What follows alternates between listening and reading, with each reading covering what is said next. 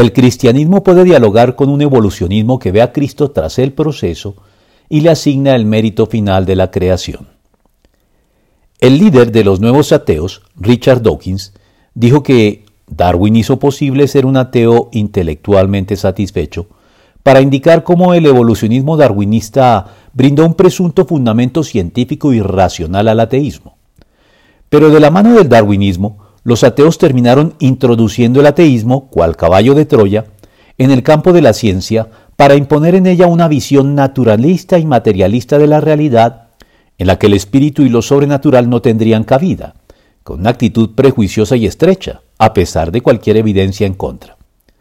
Además, si bien el darwinismo es incompatible con la creencia en Dios al hacer de él supuestamente algo innecesario y reemplazarlo por un azaroso principio de selección natural, la evolución como tal no ha sido incompatible con la creencia cristiana, pues antes y después de Darwin han existido un significativo número de creyentes convencidos e ilustrados que piensan que la evolución puede ser la manera en que Dios ha traído todo a la existencia tal y como lo conocemos. De hecho, el darwinismo se encuentra cada vez más cuestionado desde la misma ciencia, y a pesar de las descalificaciones por parte de los sectores naturalistas dominantes de la ciencia,